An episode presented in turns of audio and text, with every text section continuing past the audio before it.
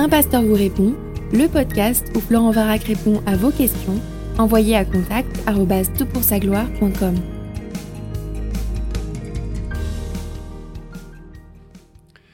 La question qui nous préoccupe pour ces podcasts est la suivante. J'ai écouté attentivement vos capsules vidéo sur le don des langues et je les ai adorées. J'ai cependant une question quant à un autre parler en langue que nous rencontrons dans beaucoup d'églises, à savoir la glossolalie. En effet, beaucoup de chrétiens disent s'exprimer dans une langue inconnue qu'ils qualifient de langue de l'esprit. Cela serait une langue que seul Dieu comprend et serait un moyen d'intercession. Quelle valeur biblique ce phénomène a-t-il? Serait-ce une dérive du véritable parler en langue? Fin de ta question. Écoute, tu veux me faire beaucoup d'amis en posant une telle question. Je suis conscient que cette, euh, perspective divise dans les églises évangéliques.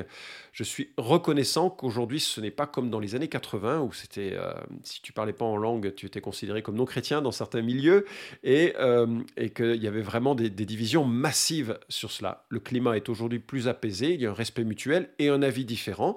Et voilà, Dieu seul a raison, la Bible seule dit vrai. Je suis qu'un serviteur et je ne prétends pas euh, détenir à ce sujet la toute et euh, unique vérité. Je vais donner mon avis puisque c'est euh, l'exercice auquel je me livre dans cette rubrique de Un pasteur vous répond. Alors les podcasts que tu as c'est le podcast 14, Le parler en langue est-il la marque du baptême de l'esprit? Le podcast 15, Qu'est-ce que le don des langues et le podcast 82, quel était le but du parler en langue? Je vous rappelle que vous avez une table des matières thématiques accessible sur le site de Tout pour sa gloire et vous avez l'ensemble des 280 et quelques podcasts maintenant réalisés. Donc vous pouvez euh, cliquer et obtenir euh, par exemple tous les podcasts qui parlent euh, des questions notamment charismatiques, tous les podcasts qui parlent de la doctrine de Christ, qui ont été réalisés en tout cas. Voilà, alors clarifions un petit peu ce qu'il en est de, la question. Euh, est-ce qu'il y a un seul type de parler en langue, homogène dans le livre des actes et dans l'épître aux Corinthiens, ou est-ce qu'il y a deux types de parler en langue? Un dans les actes que l'on appellerait de la xénoglossie, c'est le nom savant pour dire que ce sont des langues étrangères, simplement, hein, des gens qui se mettent à louer Dieu dans une langue étrangère qu'ils n'ont jamais appris, c'est un miracle, et qui est un, signe, c'est ma conviction, euh, c'est la conviction d'ailleurs de, tout le monde pour, pour le coup, hein. dans le livre des Actes c'est assez clair, c'est une langue terrestre, non apprise, donnée spectaculairement, miraculeusement par le Saint-Esprit, et qui intrinsèquement est une louange. Et est-ce que l'on a dans le livre des actes une autre forme de parler en langue qui serait de la glossolalie, la langue des anges, une langue de l'esprit, une langue inconnue et qui échapperait à tous les critères d'analyse du langage? Et donc, est-ce que les deux phénomènes sont identiques Les langues en 1 Corinthien sont des xénoglossies ou est-ce que l'on a en acte et en corinthien deux langues différentes? Ou une seule langue. J'espère que tu comprends la portée de la question. Alors, quels sont les arguments en faveur de deux types de parler en langue? Voici quelques arguments. 1 Corinthiens 13, 1, l'apôtre Paul dit, donc chapitre 13, sandwich entre le chapitre 12 et 14, chapitre 12, Paul essaie de corriger un certain nombre de problèmes de compréhension sur euh, les dons spirituels. Il dit attention, je ne veux pas que vous soyez comme les païens, voilà comment ça se passe quand il y a une manifestation de l'esprit au sein de, l'Église. Et puis il euh, fait la liste des dons, il les explique, il dit comment ça doit euh, se manifester en utilisant la métaphore magnifique du corps, le petit doigt, les jambes, chacun à sa place dans le corps du Christ. Personne n'aura les mêmes dons c'est forcément euh, quelque chose que Dieu donne pour compléter les autres dans le sein de l'assemblée. Et on a 1 Corinthiens chapitre 13, qui est le chapitre de l'amour par excellence, et euh, qui commence par ce mot, Quand je parlerai les langues des hommes et des anges, si je n'ai pas l'amour, je suis du bronze qui résonne ou une cymbale qui retentit. Et là, on a effectivement cette notion qu'il euh, y aurait, semble-t-il, la langue des anges. Et puis il y a 1 Corinthiens 14, 2, donc 1 Corinthiens 14 qui fait suite à cette emphase que l'apôtre Paul veut donner aux dons spirituels, l'emphase étant l'amour, en disant les amis, si vous avez tous les dons mais que vous ne savez pas aimer, franchement vous n'avez rien compris.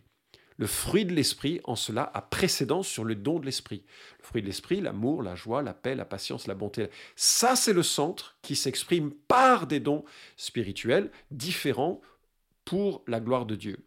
1 Corinthiens 14 montre d'ailleurs la préférence de Dieu pour la prophétie par rapport aux langues, pourquoi? Parce que la prophétie va édifier directement l'Église, alors que les langues, c'est quelque chose d'autre.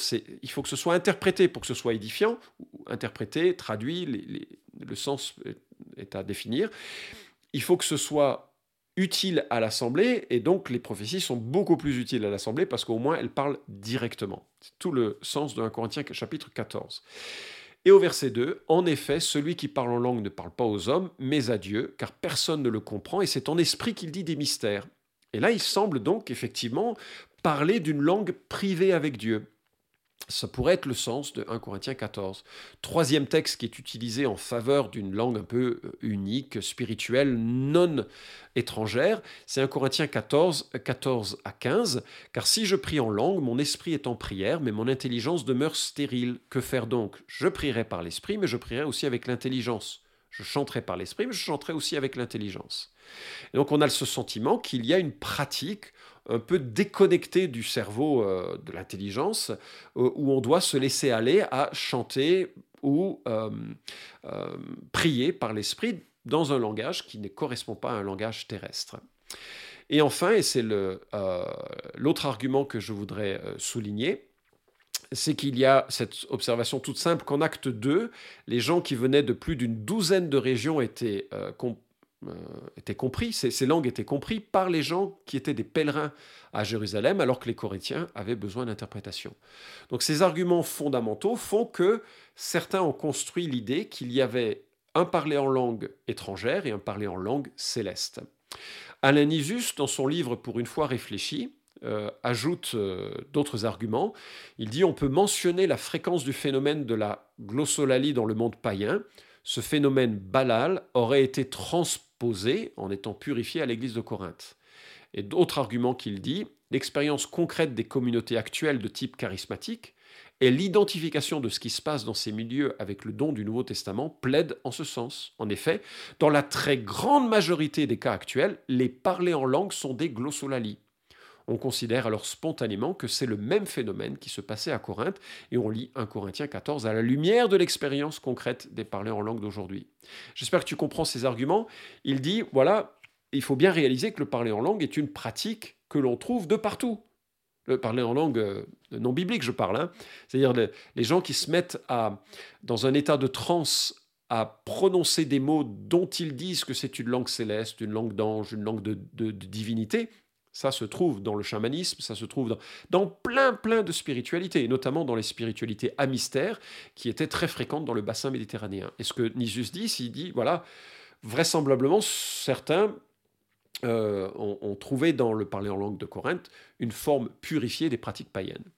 Et puis, euh, comme il est vrai que lorsque des linguistes examinent les parler en langue des communautés charismatiques, ils ne trouvent pas les marqueurs du langage, les charismatiques ont conclu, ben c'est normal, c'est une langue céleste qui échappe aux catégorisations humaines. Alors maintenant, quels sont les arguments en faveur d'un seul parler en langue homogène dans le livre des actes et dans euh, un Corinthien? Alors, euh, ces arguments ont emporté mon adhésion. J'ai parlé en langue pendant un certain temps. Je me suis arrêté parce que je crois que ce que je faisais n'avait rien à voir avec ce que l'Écriture proposait. Premièrement, il faut réaliser que les langues viennent de la tour de Babel. Elles sont le fruit d'un jugement de Dieu sur la race humaine. Elles ne sont pas un cadeau donné aux anges. Euh, chaque fois que les anges parlent, ils parlent une langue terrestre. Ça ne veut pas dire qu'il n'y a pas des langues angéliques, hein, mais je remarque que c'est un phénomène humain et c'est en plus un phénomène de jugement, euh, ces diversités de langues. Et donc on n'a aucune euh, trace d'une sorte de tour de Babel angélique dans l'écriture. Il n'y a aucune trace de cette diversité de langage parmi les anges. Deuxième remarque, la notion de langue des anges vient d'un texte apocryphe. Hein, un Corinthien chapitre 13 le cite, mais il le cite par rapport à une croyance dont je crois il se moque un peu, parce que euh, il est là dans un contraste. Mais même si je parlais, et d'ailleurs tout 1 Corinthiens 13, 1 à 3 montre des choses impossibles, même si je faisais ça, même si je faisais ça. Et là, il, place le don à un niveau au-delà de la réalité. parce qu'il n'y a pas de langue des anges, à mon avis. Bref, la langue des anges, ça vient d'un texte apocryphe, c'est le testament des filles de Job, qui date de l'époque du Nouveau Testament, grosso modo, et un commentateur, Siampa et Rosner, deux commentateurs, dans leur commentaire sur un Corinthien, disent ceci.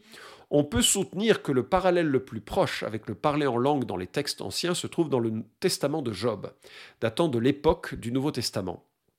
Dans ce testament, les filles de Job ne reçoivent pas un héritage normal, mais un héritage spécial constitué de cordons ou de ceintures que Dieu avait donné à Job. Lorsque la première fille, Éméra, s'est entourée de la sienne, elle a pris un autre cœur qui n'était plus tourné vers les choses terrestres, mais elle parlait avec extase, dans le dialecte angélique, faisant monter vers Dieu un hymne conforme au style hymnique des anges. Ensuite, Cassia a attaché la sienne et son cœur a été changé, de sorte qu'elle n'a plus regardé les choses du monde et sa bouche prit le dialecte des archontes et elle loue à Dieu pour la création des hauteurs. Chapitre 48, versets 1 à 49, verset 2.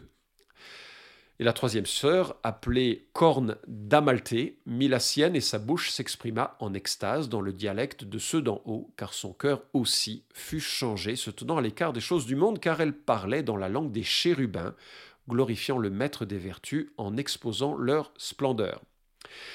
Voilà donc euh, la, source euh, seule source que nous ayons sur ce phénomène de langue des anges. Et c'est un titre, c'est quand même un texte apocryphe.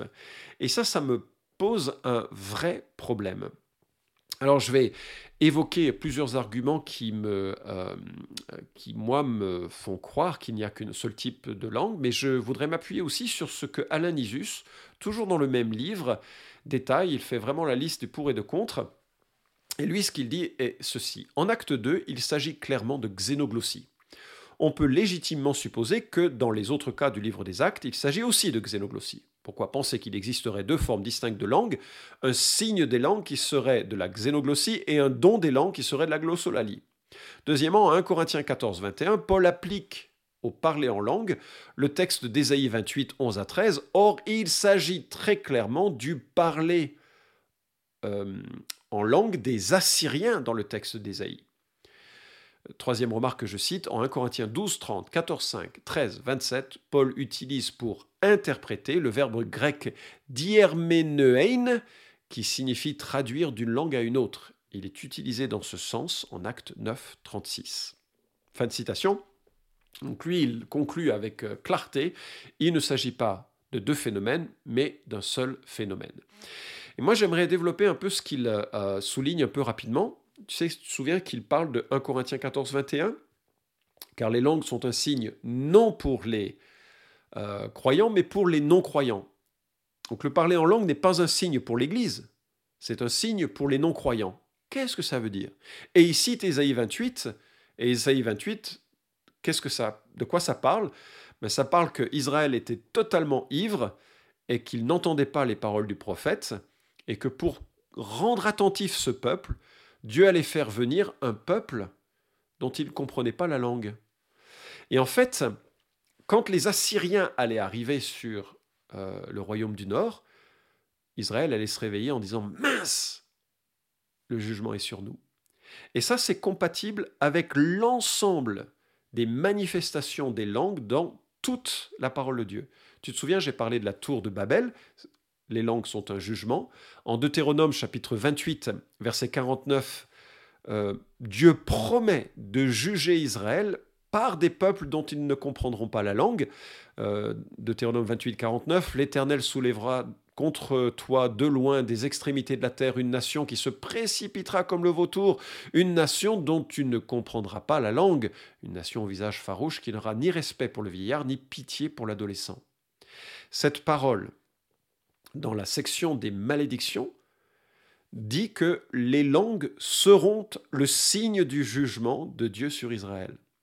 C'est exactement ce qui se passe en Ésaïe 28. Les Assyriens arrivent, le royaume du Nord doit le comprendre, le jugement est sur eux.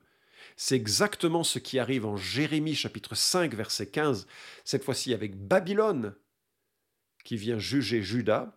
Le texte nous dit me voici, je fais venir de loin une nation contre vous, maison d'Israël. C'est une nation forte, une nation qui existe depuis toujours, une nation dont tu ne connais pas la langue. Donc Jérémie 5 nous montre que le fait que des gens parlent en langue autour de Jérusalem devait dire à Jérusalem, le jugement vient. En sorte que dans tout l'Ancien Testament, il est clairement annoncé que lorsque des gens parleront en d'autres langues, c'est le signe du jugement. On arrive dans le livre des actes, c'est exactement ça qui se passe. Parce que le livre des actes est une transition d'Israël à toutes les nations qui deviennent greffées aux promesses spirituelles de la nouvelle alliance promise en Jérémie 31-31. Et le signe de cette transition, c'est le parler en langue.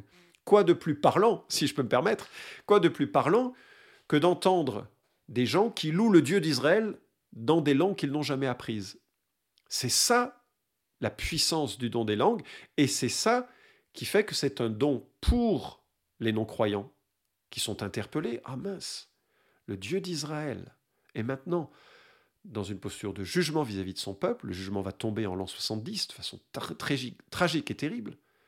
Le Dieu d'Israël est dans une posture de jugement vis à -vis de son peuple, et il est maintenant accessible à toutes les nations. Toutes les nations peuvent louer le Dieu d'Israël dans leur propre langue. C'est ça le signe des langues.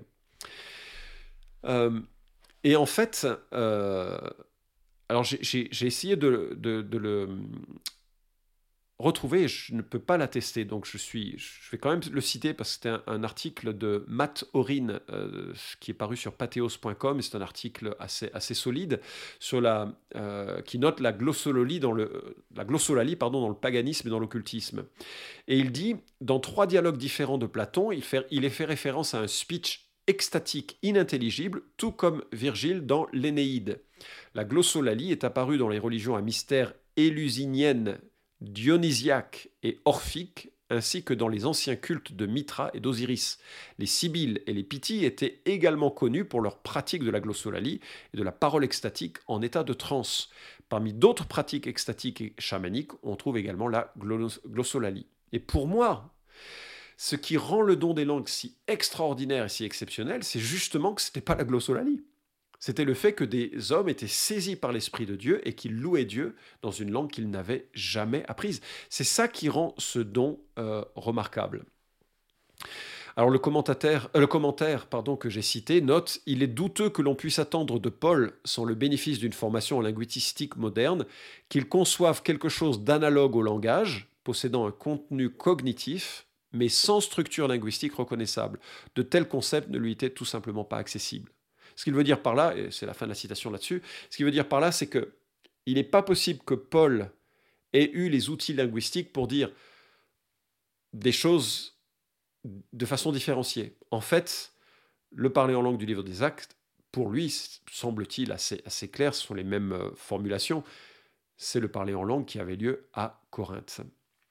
Euh, je vais conclure avec Henri Blocher qui dit Nous estimons que l'écriture ne connaît pas d'autre glossolalie que la xénoglossie. Le Nouveau Testament ne connaît qu'une glossolalie, la xénoglossie. C'est quelque chose d'assez assez clair de la part de ce théologien et qui est compatible avec ce que les pères de l'Église, qui étaient quelques siècles après, en disaient. Euh, autant Augustin que Chrysostome parlaient de la, du parler en langue comme l'expression de langage qui attestait de la transition vers le monde païen. Alors, est-ce qu'il y a deux parler en langue? Écoute, c'est à si tu le crois, ça va. Il faudra simplement que Dieu soit d'accord avec toi. Moi, je pense qu'il euh, n'y a qu'un seul parler en langue, qui est le parler en langues étrangères. C'est un miracle très puissant qui atteste de cette transition. Et bien sûr, puisqu'il atteste d'une transition et que cette transition est réalisée et accomplie, pour moi, c'est un don qui n'a plus lieu d'être. Mais je comprends, et j'ai beaucoup d'amis et de frères que je respecte énormément, qui, marchent loin devant dans leur piété euh, et dans leur vie avec Jésus-Christ, et qui ont un avis différent. Et, et parfois, on se taquine l'un sur l'autre là-dessus. Euh, quelque part, j'espère qu'ils ont raison. Et quand ils me disent qu'ils sont édifiés par leur pratique, j'en ai aucun doute, ça me réjouit qu'il soit édifié euh, euh, par cela. Je sais que par contre, chez d'autres personnes, ce mode d'édification est plutôt un mode d'orgueil, c'est-à-dire moi j'ai le don des langues, moi j'ai une connexion à Dieu qui est unique, que toi tu n'as pas.